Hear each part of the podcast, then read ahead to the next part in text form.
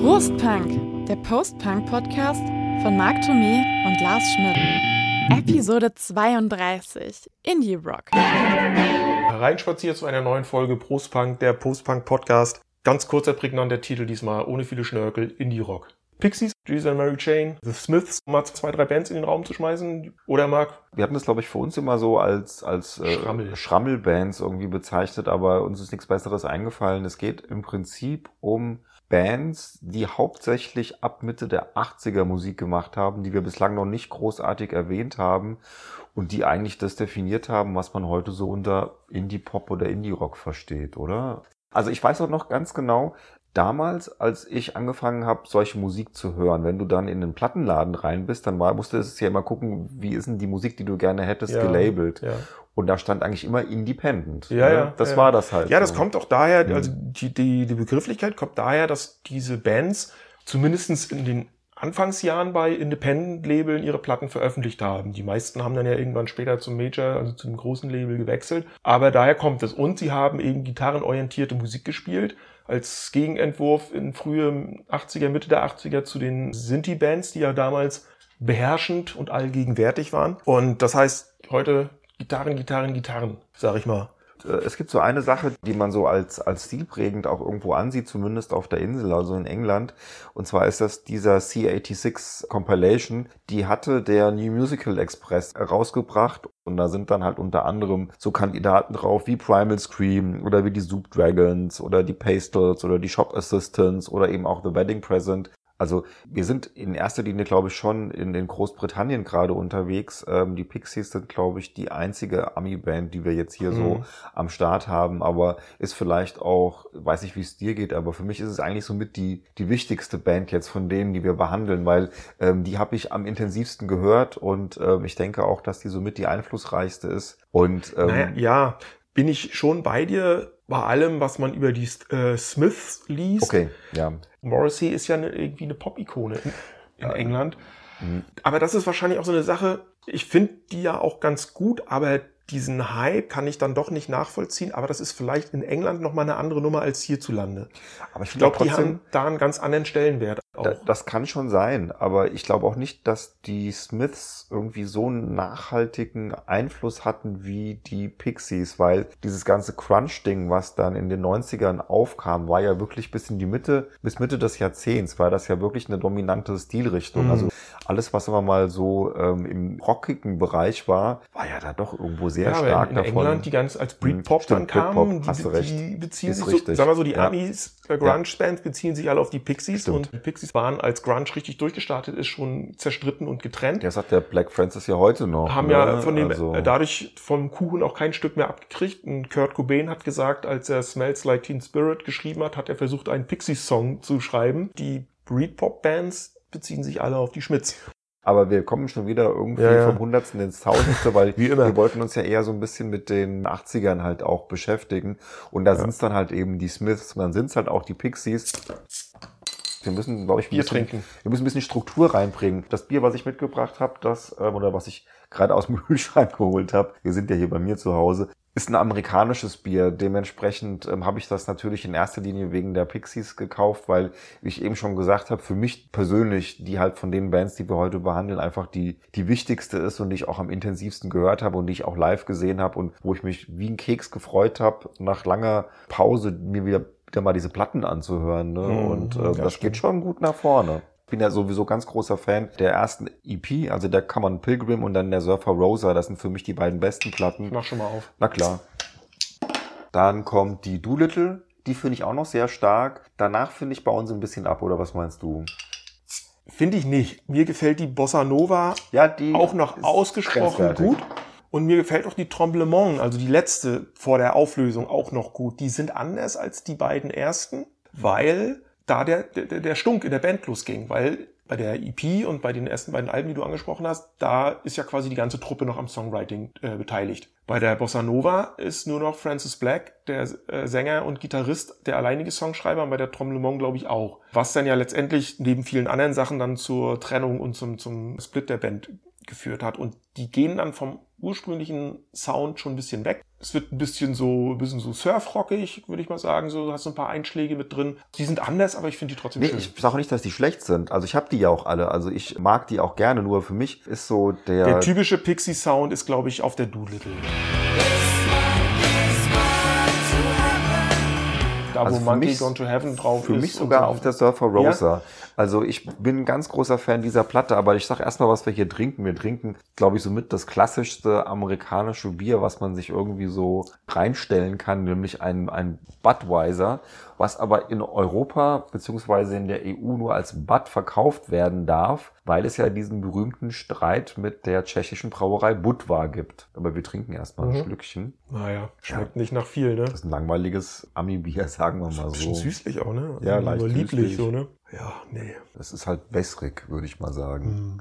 Also jedenfalls nur ganz kurz zu diesem Streit. Also zwei Deutsche, ähm, Anhäuser und Busch, brauen das ab 1876 und inspiriert ist das halt von einem Bier, was da halt aus, aus Tschechien kommt. Ne? Man hat das mehr oder weniger kopiert und hat dann dem das, das Prädikat Budweiser eben auch gegeben. Die tschechische Brauerei Budvar nannte ihr es eben auch Budweiser und dementsprechend streiten die sich halt da. Hm. Und die dürfen halt ihr Bier, wenn sie es hier verkaufen, halt nur Bud nennen. Das schmeckt doch nicht wie. Also ich hätte jetzt lieber hier so, so ein Budvar stehen. Machen wir nächste Folge. Ja, machen wir das nächste, Nächste Mal. Folge gibt's ein richtiges Budweiser. Make Beer Great Again. Ja, so ungefähr. Okay, Mann. So, die zurück zur Pixies.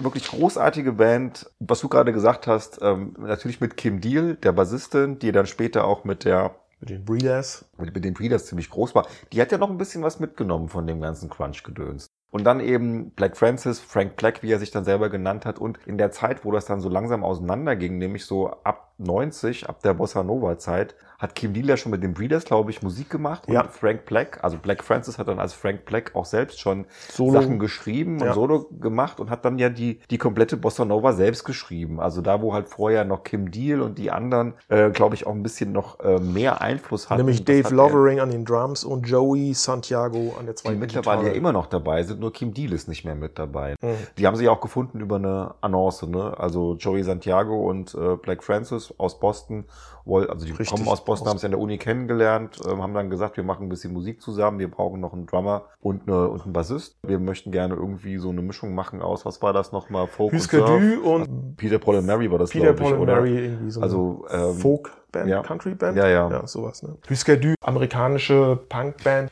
Etwas späterer New York Hardcore. Mhm. Ja. Aber halt die Pixies machen halt auch keine Husker Du Musik, sondern die machen Nee, nee, halt die was völlig eigenes Ding. anderes. Das ist auch wenig Vergleichbares. Also gerade so bei der Surfer Rosa und da finde ich es eigentlich auch neben der Doolittle am markantesten sind diese laut-leise Kontraste, ne? Dass so eine Strophe irgendwie entspannt vor sich hin dümpelt, ganz, ganz leise ist, kaum was passiert und dann kommt der Refrain es plötzlich. und das äh, im, im wahrsten Sinne des Wortes. Also es fliegt dir echt alles um die Ohren Mhm. und das ist schon, das Die ist schon richtig cool. Diese Mischung aus wirklich zuckersüßen Melodien und aus im nächsten Moment irgendwie ganz schrägen Krach und Lärm. Diese, diese Tempowechsel, diese, diese wahnsinnigen Dynamik. Das Ding startet ja mit- schon das so ist, ja, rein, Das ist ist auch so mitreißend, ja. genau. Also zum einen kannst du dabei nicht, irgendwie nicht stillstehen, nicht still sitzen und es macht auch irgendwie gute Laune. Es ist auch irgendwie so frisch, auch durch diesen abwechselnden Gesang. Äh, mal singt Kim Deal, mal singt Francis, mal singen sie zusammen. Da wird ja auch nicht nur immer schön gesungen, da wird ja auch manchmal Gebrüllt. gebrüllt, ge geschrien. Also das ist echt so ein markantes Stilmittel der ersten beiden Platten. Als die Surfer Rosa rauskam, bin ich auf die Pixies aufmerksam geworden. Klaus Walter, Radiomoderator beim Hessischen Rundfunk lange Zeit gewesen. Und der hat eine ganze Folge nur über die Pixies gemacht. Ich fand das halt cool. Also vor allen Mhm. Dingen mein Lieblingssong, ich meine, das ist ja wahrscheinlich der Lieblingssong von vielen, da muss ich mich mal der Masse anpassen, ist halt wirklich Where's My Mind. Weil ich finde, das Ding ist natürlich alleine halt schon durch David Fincher, Fight Club. so durch den Fight Club natürlich, wenn dann zum Schluss, ne, diese letzte Szene, wenn dann so Where's My Mind reingeschneit kommt, ist schon eine der geilsten Filmsequenzen überhaupt. Also ich habe, da kann man auch mal aufs Artwork drauf eingehen. Ähm, das von der Surfer Rosa mit dieser barbusigen Flamenco-Tänzerin, das hatte ich jahrelang als, als Poster in, in meinen Wohnungen zu hängen. Ich weiß es auch da nicht genau, wann ich auf die Pixies aufmerksam geworden bin. Es kann durchaus sein, dass es diese Praktikum-Sendung bei DD64 war. Irgendwie ein Kumpel von mir war dann relativ schnell ganz großer Pixies-Fan. The Baser, weiß ich nicht, war glaube ich einer so der ersten Nummern von, von der Doolittle, die ich so bewusst gehört habe. Und dann nach der Wende, dann äh, hatte ein Kumpel sich dann auch die Platten auch alle schon irgendwie gekauft und wurden dann natürlich überspielt und ja, und dann war eben 91, dann nach dem vierten Album Tremblement, war dann aber erstmal Schluss. Dann haben sie sich Da war Schluss. verkracht und Ich meine, Frank Black Ja. hatte ja dann, also Black Francis hatte als Frank Black dann ja auch noch ähm, Solo-Erfolg. Ja, Wie gesagt, auch die Breeders. Ja, konnten aber alle, also die Breeders noch eher Ja. an die Erfolge anknüpfen als der Frank Black Ja, solistisch. also nichts gegen die, die, die Tremblement. Ich habe es ja schon gesagt, so Sachen wie Alec Eiffel oder sowas sind natürlich auch richtig, richtig Alec gutes Eiffel Zeug. ist allein, ist ein großer. Ist ja, ein, dafür kann man alleine schon diese Platte sich Ja. kaufen. Die drei Alben, die sie seit ihrer Reunion rausgehauen haben, von denen hat mich nur das 2014 der Indie City so richtig überzeugt. Das ja. ich, das, ich habe die anderen beiden gar nicht mehr Ja, gehört. Ich habe hab mir nur das angehört. Und Das die anderen beiden cool. fand ich dann nicht mehr so. Die waren dann so für mich so austauschbarer britischer Alternative Rock. Also amerikanischer, Was habe ich gesagt? britischer. Dann habe ich mich versprochen. Ja, macht nicht, kann ja mal passieren. Wenn ich damit zu einer weiteren Band übergehen darf, Darf ich noch eine ganz kurze Sache erzählen Ja. zu den Pixies, weil die echt Gerne. lustig ist. Es gibt ja von der Bossa Nova die Single Veluria. Ja. Das Video ist ja total bescheuert. Hast du es mal gesehen? nee, das habe ich nicht gesehen. Das Video, es ist ein Take von 23 Sekunden. Du siehst die Band einfach, wie sie an irgendeiner Klippe stehen. Und das Ding wird halt auf die komplette Länge gezogen mit einer super Zeitlupe.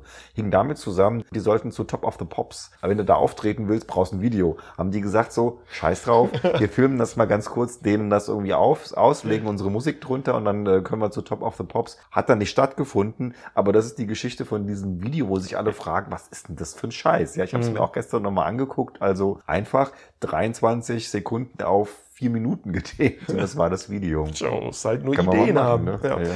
Genau, auf der Tremblement ist der großartige Song Head On drauf. Und das ist eine Coverversion von einem Song von Je- Jesus and Mary Chain. Ach komm, siehst du das? Ja. Doch, das kenne ich sogar, logisch, klar. Und, und die Nummer geht ja bei den Jesus and Mary Chain ja schon wie der Dampfhammer nach vorne los. Und die Pixies geben dem nochmal mehr Speed.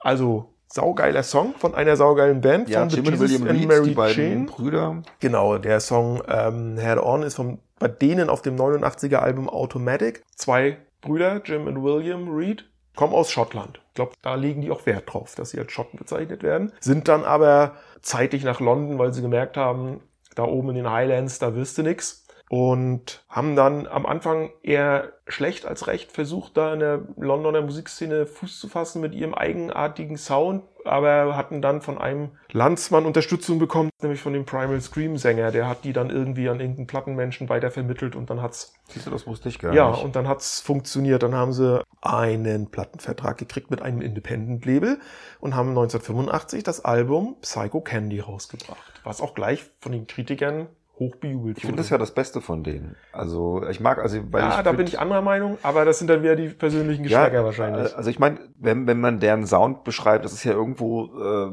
so, ah, ich weiß nicht, 60s Surf Sound mit Lärm oder mit, mit Rückkopplung und sowas. Mhm. Das heißt ja immer, die hätten sich Phil Spector, der mega bekannte of Produzent. Sound. Aber ich meine, Wall of Sound, wie sich Phil Spector das irgendwie so gedacht hat, wenn er die Ronettes oder die White House Brothers produziert hat, ist natürlich was anderes als das, was sich The Jesus and Mary Chain dann da zusammengemixt haben. Aber natürlich viele Spuren. Und das machen natürlich äh, The Jesus and Mary Chain auch.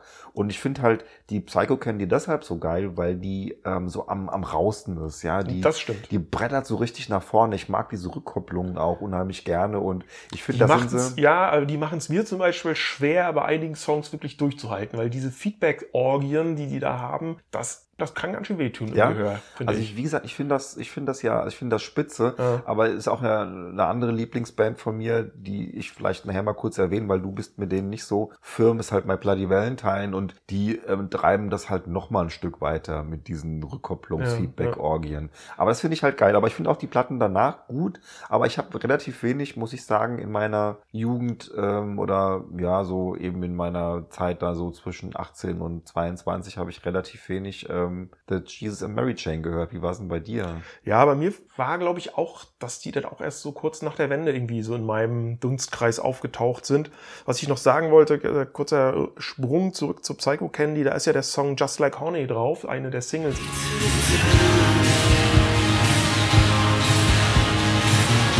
der dann ja später in dem Film Lost in Translation verewigt wurde und der, der Band nochmal zu spät im Ruhm verholfen hat. Ja. Darklands ist das nächste Album von, von 87, äh, wo mit April Skies ist irgendwie einer so bekannteren Titel, da werden sie halt gefälliger, das merkst du, Ja, ne? was du so. gerade Mhm. gesagt hast, so diese, diese Feedback-Orgien, die werden immer weniger, es klingt alles ein bisschen geschliffener, aber trotzdem ohne sich jetzt irgendwie anzubiedern. Du erkennst schon auch ihre Handschrift, die produzieren das ja beides auch alles komplett alleine. Im Prinzip besteht die Band aus ihnen und dann gibt's halt immer am Bass und am Drum gibt's halt wechselnde Besetzungen, meistens dann auch äh, live für die Konzerte. So, dann kommt äh, das nächste Album Automatic, da von 89, wo dann eben dieser Song Head On drauf ist. Da wird's noch mal ein bisschen gefälliger, aber sie treiben es eben auch nicht zu weit, weil ich finde, dann stagniert es so auf diesem Ding. Ähm, Honey's Dad ist dann ein finde ich weiteres zum Beispiel Album. wieder super. Und wären sie dann auf dem 94er Album Stones and Dethroned, da gibt's dann noch ein Duett mit einer Sängerin und da werden sie dann so ein bisschen fast ruhig, schon fast, wie sagt man so, äh, Gesetzt. gesetzt.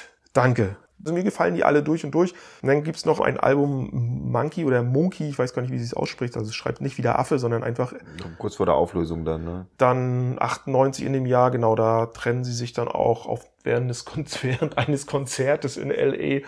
verlässt dann einer der beiden, ich muss mal gucken, wer war es denn? William verlässt das Konzert nach 15 Ei, ei, ei. Minuten und kommt nicht mehr zurück und dann war es das. Und dann hat es bis 2017 gedauert, dann haben sie sich nochmal zu einem Comeback-Album zusagt. Oder Und ja. taugt es was? Na, das hat, ist ja meistens immer schwer, ne, bei solchen Bands. Ist nach so einer Zeit, also mich hat's nicht so überzeugt, das Damage and Joy von 2017, aber das liegt dann auch mal vielleicht an den eigenen Befindlichkeiten, weil man einfach zu sehr dann in diesen frühen Alben drin hängt, die man eben sehr mag und die man gut kennt und oft gehört hat. Da ist der Anspruch dann natürlich auch sehr hoch an so ein neues Album und desto schwieriger für die Band, den dann zu erfüllen. Also vielleicht noch eine Sache, wo ich nicht genau weiß, warum ich das so gut finde, ist tatsächlich, äh, ich mag diese Honey's Dead irgendwie Ja. total gerne von 92 und vor allen Dingen den Opener Reverend.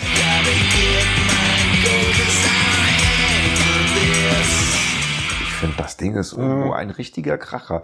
Sie haben ja angefangen, ähm, indem sie halt äh, so Songs, also so klassische Surf-Songs, eben vieles von den Von den Beach Boys, von den Beach Boys gecovert eben haben. Und dieser so. Art und Weise, Mhm. also mit diesem mit diesem äh, Wall of Sound, wie es äh, The Jesus and Mary Chain halt nun mal so für sich definiert haben, Ja.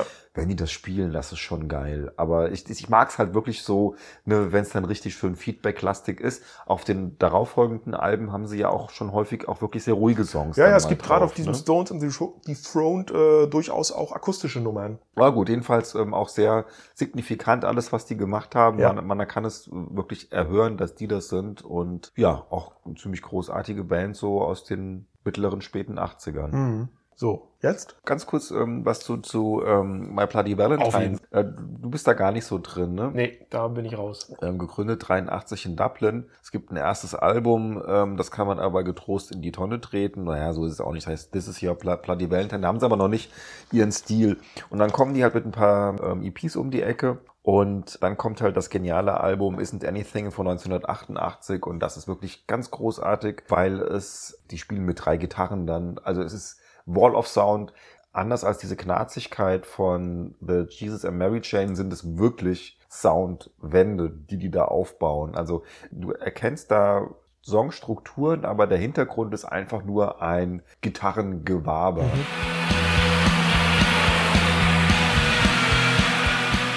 Wenn man das mag, ist es aber wirklich schwer geil. Das haben sie dann noch mal ein bisschen ähm, weiter ausgeführt auf dem Klassiker Loveless von 91. Das Ding hat damals 500.000 Euro, 250.000 Pfund gekostet und hat äh, deren Label Creation fast in den Ruin getrieben, weil der, der Kevin Shields, das ist so der Mastermind der Band, der wollte diesen Sound perfektionieren. Die waren in 16 verschiedenen Studios. Das Album ist aber natürlich großartig. Es ist, glaube ich, auch echt so eine, so eine, so eine, so eine Referenz für diese Art von Musik. Und danach haben sie sich aufgelöst und äh, kamen dann 2013 mit dem Album MBV wieder, was einen riesen Aufschlag auch hatte, weil das echt eine Kultband ist. Bei Bloody Valentine für alle Freunde der nicht lauten und krachigen, sondern der, ja, wie soll ich sagen, für Freunde der filigranen Soundwände. Wobei filigran stimmt auch nicht. Also man muss einfach mal reingehört haben. Es ist wirklich toll. Gut. Dann reden wir mal kurz über die Smiths, die wir am Anfang schon hatten. Ja, wunderbare Und die Band, halt auf jeden Fall. Ne, in nur England sechs- halt auch so nur, auch nicht lange, ne? Vier Alben haben die, fünf? Vier. Vier, ne? Alben und dann haben sie sich zerstritten. Der Sänger Morrissey und sein Gitarrist John Marr neben unterschiedlichen Meinungen, Auffassungen über die Musik war auch Teufel Alkohol im Spiel. Aber hast halt wieder zwei, hast Ja. zwei ähm, großartige Künstler am Start, die halt eben, eben beide Ja, ja. auch ähm, ihren Kopf haben und die beide auch ihren Stil haben. Ich Klar. meine, Johnny Marr danach ja auch tolle Sachen gemacht mit Bernie Sumner von New Order, nämlich die Electronic-Platten, die auch alle sehr empfehlenswert sind. Morrissey seit dem Solo ja, Ja, auch nicht. wobei mir geht er ja so ein bisschen auf den Keks, so muss ich sagen. Mir geht er auch bei den Smiths schon teilweise auf den Keks. Deswegen bin ich persönlich auch ähm, mit deren Output so 50-50. Also es gibt natürlich coole Sachen, wirklich ganz großartige Songs, völlig unbestritten, aber es gibt auch Nummern, die sind mir zu lahm. Es gibt Nummern, da jault er mir zu doll.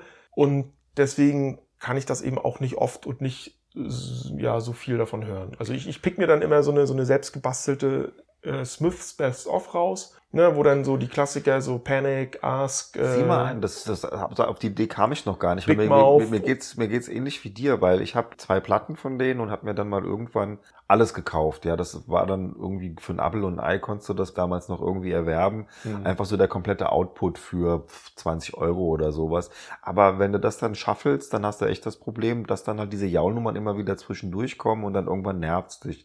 Ja. Aber ich denke mal, man kommt wahrscheinlich schon so auf 20 ziemlich geile Songs Ja. locker. Das auf jeden Fall. Also hier weiß ich zum Beispiel auch noch, ich bin auf die Smiths durch den Song Shoplifters of the World Unite, der allein ja schon der Titel großartig ist, ne, äh, Ladendiebe aller Länder vereinigt euch, ähm, aufmerksam geworden.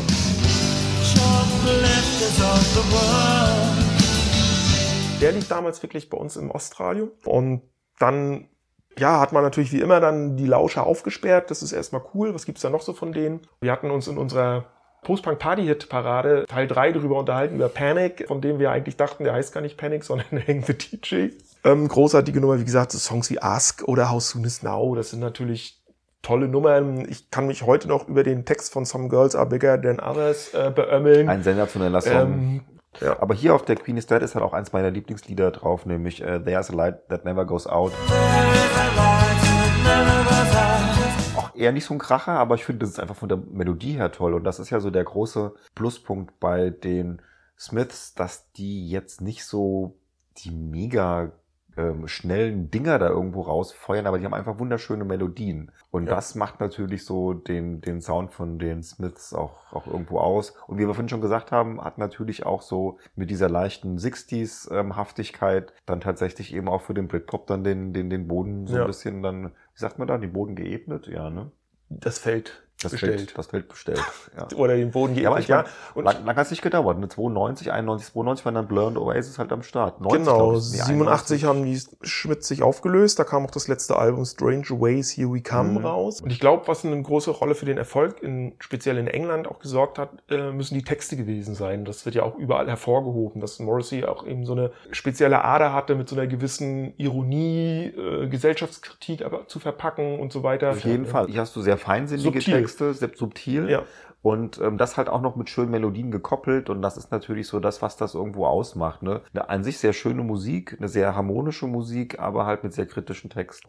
So, ich hätte jetzt noch eine Band, nämlich The Wedding Present. Die Ja. würde ich gerne noch erwähnen. Ja, also. Hast du ähm, auch sonst noch eine? Nee, ich wollte nur noch eine Sache dann sagen. Wir kommen jetzt ja wieder zu C86, weil Ja. Wedding Present hatte ja auch so, bevor das erste Album rauskam, hatten die ja da schon Die waren ähm, einen auf Track der ersten, auf dieser 86er, Ja, da waren sie genau. auf der B-Seite der letzte Song. Ja, richtig. Ich weiß jetzt aber nicht aus dem Kopf, welcher Song das war. Nee, das weiß ich auch nicht mehr. Aber sag, also ich finde, ich habe, also erstmal g- ganz kurz, ich musste mich, Ja, ja, ich ja, musste mich erstmal ein bisschen, ich habe seit seit dieser Zeit, also wirklich habe ich mir damals gekauft, habe Ah, ich die Tommy. Die, die Tommy, also das ist ja so die Compilation beziehungsweise die Zusammenfassung der ersten vier Singles, die die rausgebracht haben. Ich bin mit der Band nie warm geworden, ich weiß aber auch nicht genau warum. Hab mir es aber jetzt mal angehört und habe mich immer noch gefragt, warum bist du mit der nicht warm geworden? Weil eigentlich ist das ja ganz geile Musik, was die machen. Ja. Und anders als die Bands, über die wir bisher gesprochen haben, gibt es zwar von der Gründungsbesetzung nur noch den Sänger und Gitarristen Dave Gatch, der noch dabei ist. Aber äh, ansonsten gab es da irgendwie keinen Zickenzoff und Bandkrieg, äh, weswegen die auseinandergebrochen wären. Äh, es gibt aber eine Parallelität zu den, sagt man das? Ist auch egal. Parallele.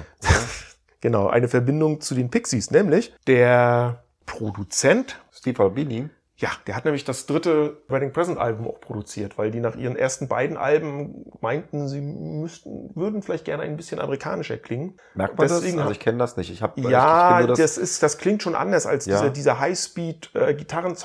Das klingt dann schon deutlich mehr so in Richtung dieses amerikanischen äh, Alternative oder Independent Rock. Hat deswegen auch keine guten Kritiken. Welche Platte ist denn das? Obwohl Die das Sea Monsters heißt die. Ah, okay, alles von klar. Ah, 91 ja. oder so. Und Mhm. hat deswegen vor allem in, in England keine guten Kritiken ge- gekriegt. Das wollte ich eigentlich nur wegen der Verbindung zu den Pixies sagen. Also die Wedding Present 1985 in Leeds gegründet und die haben ja wirklich auf, gerade auf diesen ersten beiden Platten, die erste Platte ist die George Best, benannt nach einem bekannten Also Fußballer. ich habe mir die jetzt bestellt, weil ich finde, wenn man schon Ihre ist er, ne? George Best. Das weiß ich nicht Wenn man, wenn man, wenn man dem schon ein Album widmet, dann muss man das einfach kaufen, Ja. weil George Best ist ja so äh, ein, ein Unikum des, des, des britischen äh, Fußballs. War das nicht sogar der, der gesagt hat, ähm, ich habe mein Geld versoffen, verhurt und für schnelle Autos ausgegeben und den Rest habe ich sinnlos verbla- verblasen.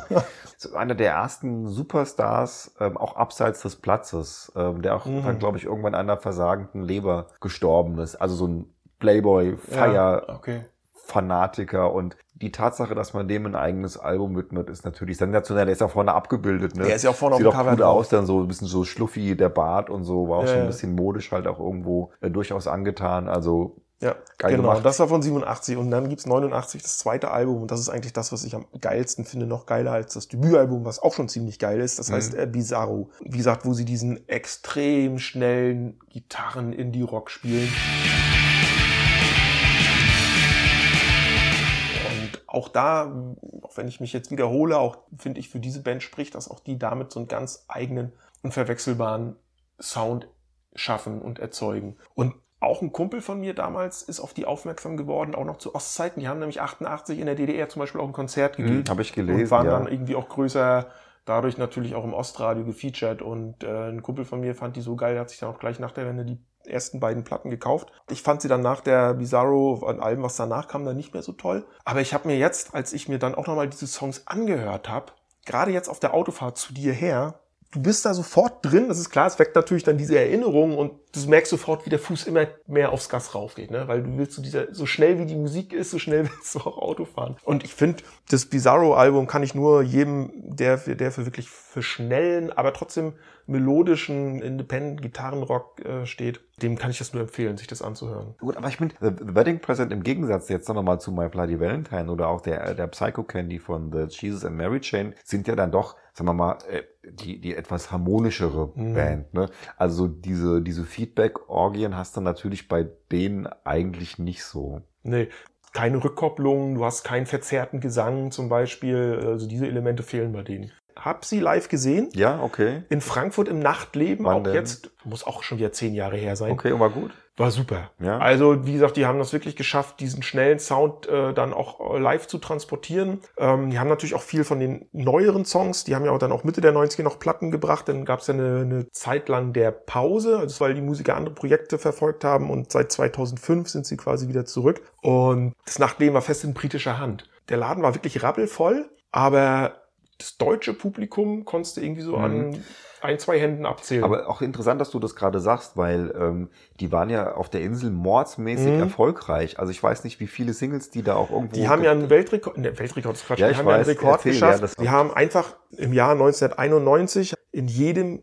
Monat eine Single veröffentlicht. Und jede dieser Single hat es in die britischen Top 30 geschafft. Das heißt, sie hatten in einem Jahr zwölf Songs in den britischen Top 30 und das hat nicht mal Elvis geschafft. So.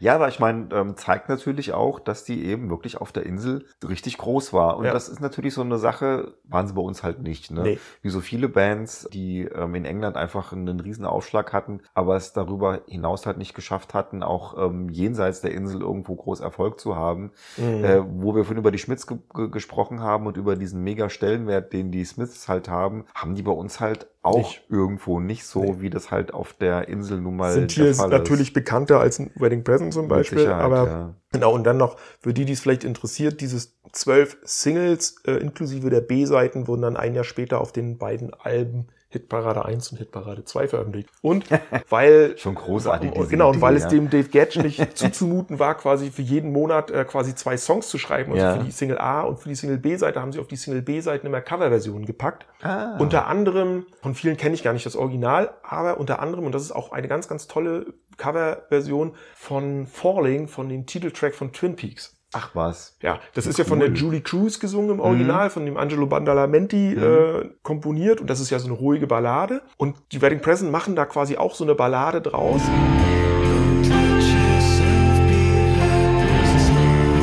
Lassen die aber auch nach hinten raus in so einer Gitarrenwand.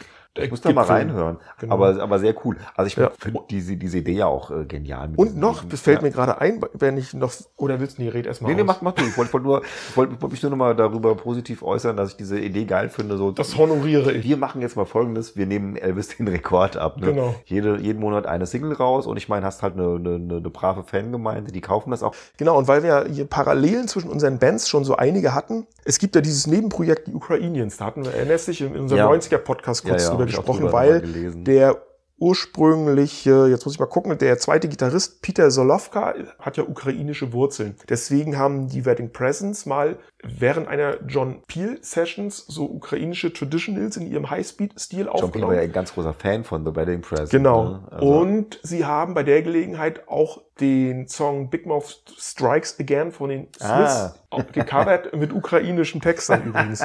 muss ich mir auch anhören. Finde ich total geil. Ja. Ist Und daraus Song. ist später dann der Pete Zolowka ist dann ja irgendwie Anfang der 90er ausgestiegen bei den Wedding Present und hat dann diese Ukrainians als Hm. Hauptband äh, dann fortgeführt. So, das wollte ich noch sagen. Okay, Ja. Soll ich noch eine So. letzte? Ich wollte noch eine letzte Sache ähm, erzählen. Und zwar, ähm, wir reden ja hier über diesen Gitarrensound der mit 80er. Ähm, angeschoben hat das ganze Jahr das schottische Plattenlabel Postcard, auf dem so wunderbare Bands waren wie Orange Juice oder Joseph K. Oder die Go-Betweens haben da auch ihre erste Platte äh, veröffentlicht oder eben Aztec Camera, die kennen wahrscheinlich auch viele. Das Label ist äh, 79 in Glasgow ähm, gegründet worden und hat dann 81 auch schon wieder aufgehört zu existieren. Die haben halt verschiedenen schottischen Bands eine Starthilfe gegeben und als die dann natürlich entdeckt wurden von den großen Labels, war halt dann irgendwann nichts mehr zu machen. Und das ist cool. Also ich weiß nicht, das sind Bands, die ähm, so ein bisschen die, wie soll ich sagen, die das, worüber wir heute gesprochen haben, eigentlich auch maßgeblich ähm, beeinflusst haben. Mhm. Vor allen Dingen wichtig, ähm, die einzige Platte, die auf, das einzige Album, das rauskam bei Postcard, ist The Only Fun in Town von Joseph K. Das ist eine, eine tolle Band, äh, empfehle ich auch jedem. Ist ähm, dieser Schrammelsound ein bisschen in düster, also so als würden die Smiths auf Joy Division treffen.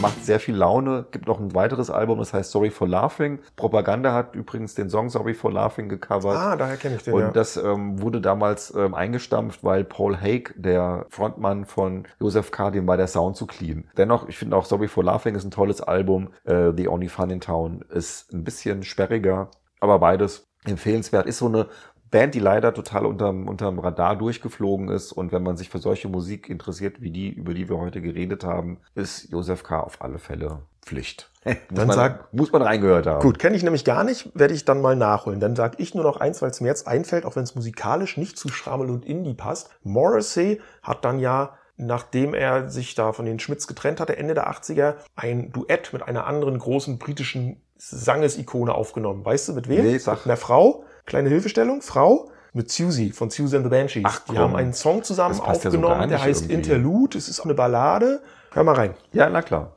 Da haben wir es doch mal wieder jetzt, oder? Ja, genau.